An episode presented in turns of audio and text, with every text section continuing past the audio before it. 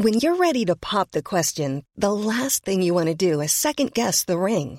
At Bluenile.com, you can design a one-of-a-kind ring with the ease and convenience of shopping online. Choose your diamond and setting. When you find the one, you'll get it delivered right to your door. Go to Bluenile.com and use promo code LISTEN to get $50 off your purchase of $500 or more. That's code LISTEN at Bluenile.com for $50 off your purchase.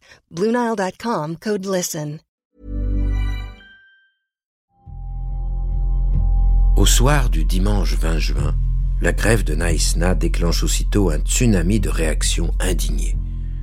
Vécue comme une véritable catastrophe nationale, l'affaire va prendre une tournure extrasportive sans précédent.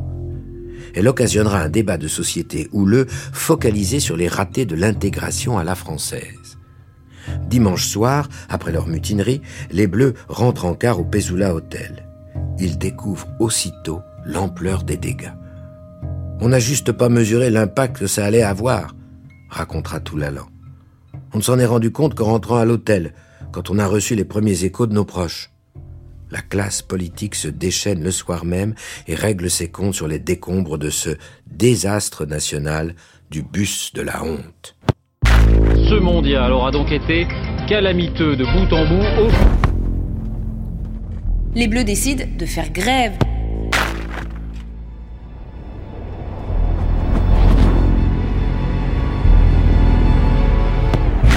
Le fiasco de Naïsna, un podcast de SoFoot écrit par Sheriff Gamour avec la voix de Denis Podalides. Épisode 4 Caïd immature et gamin apeuré. Marine Le Pen demande la démission de Roselyne Bachelot pour l'humiliation mondiale subie par le pays. Le scandale de Naïsna devient affaire d'État lorsque le président Nicolas Sarkozy intervient en personne au lendemain de l'élimination il charge la ministre des Sports, Roselyne Bachelot, d'apporter des réponses structurelles au mal-être de l'équipe de France et annonce une réunion des États généraux sur la gouvernance du football français d'ici octobre 2010. Le jeudi 24 juin, au retour des Bleus au Bourget, alors que le gouvernement intime à la FFF de ne pas verser aux joueurs leur prime de 150 000 euros, le président Sarkozy reçoit Thierry Henry à midi et demi à l'Élysée. Mais on ne saura jamais ce qu'il s'est dit entre les deux hommes. Éric Cantona, lui, passe le retour des Bleus à l'acide. C'est une bonne chose que finalement il rentre à la maison. S'il serait resté une semaine de plus, il se mangeait un truc. Je crois qu'on a évité le cannibalisme, c'est bien. Mais l'heure n'est franchement pas à la rigolade. Car affaire d'État, le scandale de Naïsna devient un débat sociétal. Dès dimanche soir, le socialiste Jérôme Cahuzac fustige le climat qui règne en équipe de France et qu'au fond, Nicolas Sarkozy a exalté l'individualisme, le chacun pour soi et la seule valeur de la réussite humaine, le chèque de fin de mois. L'allusion évidente au bling-bling des Bleus se corse avec l'intervention de Roselyne Bachelot à l'Assemblée nationale le mercredi 23 juin. Je ne peux que constater comme vous le désastre avec une équipe de France où des caïds immatures commande à des gamins apeurés. Bling Bling et Caïd. C'est clairement la France des banlieues qui est visée.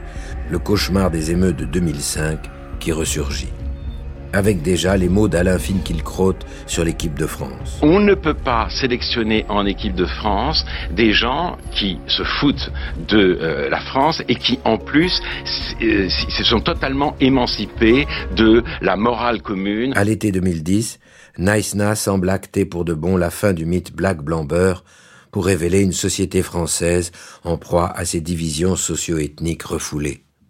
Lilian Thuram ne s'y trompe pas. Dès le 2 juillet, le héros conscientisé de France 98 avait exigé sous peine de démissionner du Conseil fédéral de la FFF que les joueurs soient lourdement sanctionnés et que Patrice Evra ne revienne plus jamais en équipe de France. Le 19 juillet, dans l'équipe, il précise les raisons de sa colère en revenant sur l'épisode du bus. Par leurs gestes, les joueurs ont été capables de réveiller le racisme latent dans la société. Nous sommes dans le raccourci, les problèmes viennent du fait qu'il y a trop de noirs en équipe de France. Quand vous arrivez à ce point à réveiller les mauvais côtés de la société, c'est que vous avez une responsabilité. Lilian Thuram voit juste. Dans un contexte de crise économique aggravée, Naïsna va charrier tout un imaginaire fantasmé autour des footballeurs milliardaires affligés de culture racaille de banlieue qui ne respectent rien ni personne. C'est le voyou Nasri qui pique la place d'Henri dans le bus à l'Euro 2008. Ce sont Franck Lascarface et Nico Le Caïd qui bolossent le petit Johan, Baptou fragile, ou le petit blanc tout l'allant qui écoute Sardou dans une équipe branchée rap. Et puis Zaya, les barachichas. Et puis les casques audio vissés sur les oreilles, les mains dans les poches et les casquettes de traviole. 76e minute de jeu. Michael Silvestre donne son maillot pour échapper aux supporters qui viennent d'envahir la pelouse. Devant cette poignée d'inconscients qui gâchent la fête, Lilian Thuram, lui, laisse exploser sa colère. Lilian Thuram avait déjà tenté de raisonner un des jeunes excités qui avait envahi la pelouse du Stade de France lors du France-Algérie d'octobre 2001. En 2010, il tente comme il peut d'établir un point d'équilibre entre les effets bienfaiteurs de 1998 et ceux dévastateurs de 2010 d'une équipe de France qu'on a imprudemment racialisée. Vue de France, la Coupe du Monde 2010 devait être le grand rendez-vous de deux nations arc-en-ciel, l'Afrique du Sud de l'icône Nelson Mandela et la France métissée de Ramayad, Depardieu, Zidane.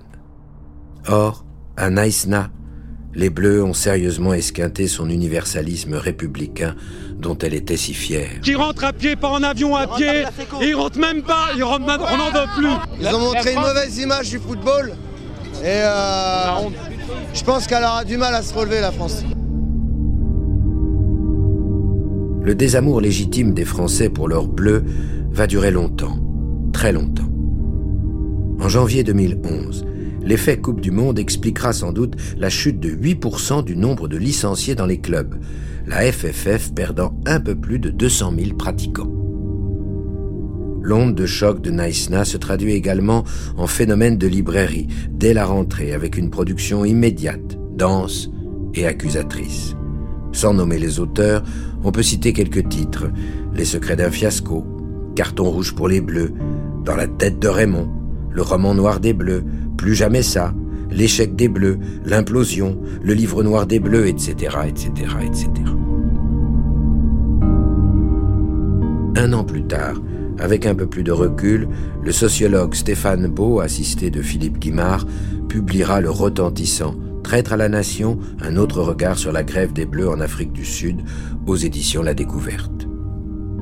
À rebours d'une certaine stigmatisation racialiste, qui identifie équipe de France à jeunesse populaire des cités françaises sous-éduquée, inculte et arrogante, il oppose une lecture sociologique qui compare les joueurs de 1998 à ceux de 2010. Selon Stéphane Beau, le groupe des champions du monde 98 était plus homogène sociologiquement, en gros, la classe populaire moyenne, donc plus enclin à se connaître et à s'entendre. Au contraire, celui du mondial 2010, issu, lui, à la fois d'une classe favorisée, d'une classe populaire moyenne et des banlieues parisiennes souvent défavorisées, était très hétérogène. Cette cohabitation quotidienne, dans un espace limité, entre des joueurs aux caractéristiques sociales si différentes, voire opposées, n'avait rien d'évident, avance-t-il. En prenant la succession de Domenech, Laurent Blanc n'imaginait certainement pas hériter d'un tel champ de ruines. Désormais attendu comme le Messi, il va devoir réinventer complètement une équipe de France sans très certainement Thierry Henry, Nicolas Anelka et William Gallas. Et puis les affaires du football reprennent. Le 3 septembre 2010, l'équipe de France doit entamer face à la Biélorussie les éliminatoires de l'Euro 2012. Mais il faut d'abord sanctionner tous ceux qui ont failli. Le 28 juin, Jean-Pierre Escalette démissionne, laissant Fernand Duchossois assurer l'intérim à la présidence de la FFF. Le 30 juin, Escalette et Domenech se rendront à une audition à huis clos de la Commission des affaires culturelles de l'Assemblée nationale pour s'expliquer sur l'affaire de Naïsna. Le 6 juillet, Laurent Blanc est intronisé nouveau sélectionneur au cours d'une conf de presse au discours convenu où il est question d'état d'esprit irréprochable, de rigueur et de discipline. Lolo n'oublie pas de tacler son prédécesseur. Je n'envisage pas une équipe de France vivant en vase clos, repliée sur elle-même, coupée du monde extérieur. Pour le match amical du 11 août en Norvège, il a décidé, à titre de sanction symbolique, de ne retenir aucun des 23 mutins de Naïsna. Ou euh, Escalette sera euh, obligé de démissionner ou il démissionnera tout seul? Le 26 juillet, la mission d'information chargée par la FFF de faire la lumière sur le fiasco sud-africain, procède à l'audition de 18 des 23 grévistes de Naïsna. Prié de boucler l'affaire rapidement, la commission, dont les travaux resteront secrets, va bâcler le boulot. Le 6 août, cinq joueurs sont renvoyés en commission de discipline. Anelka, pour insulte à l'encontre du sélectionneur. Evra, capitaine et porte-parole de ses coéquipiers. Ribéry, vice-capitaine. Toulalan, pour la rédaction avec son attaché de presse du communiqué des grévistes. Abidal, pour son refus de jouer contre l'Afrique du Sud. Le 17 août, Anelka écope de 18 matchs de suspension ferme, mais préfère en rire, allant jusqu'à gratifier les dirigeants de la Fédé d'un tous des clowns. Evra prend 5 matchs de suspension, Ribéry 3 et Toulalan 1. Abidal est absent. Et Raymond Il est licencié par la FFF le 5 septembre pour faute grave de par son attitude en Afrique du Sud, refus de serrer la main de Parera, lecture de la lettre des mutins, etc., etc. Le 4 août 2011, il obtiendra 975 000 euros des 2,9 millions d'euros qu'il avait réclamés à la Fédé pour licenciement abusif. Un règlement judiciaire qui pourtant ne mettra pas fin au tourment de Naïsna qui secourront encore l'équipe de France.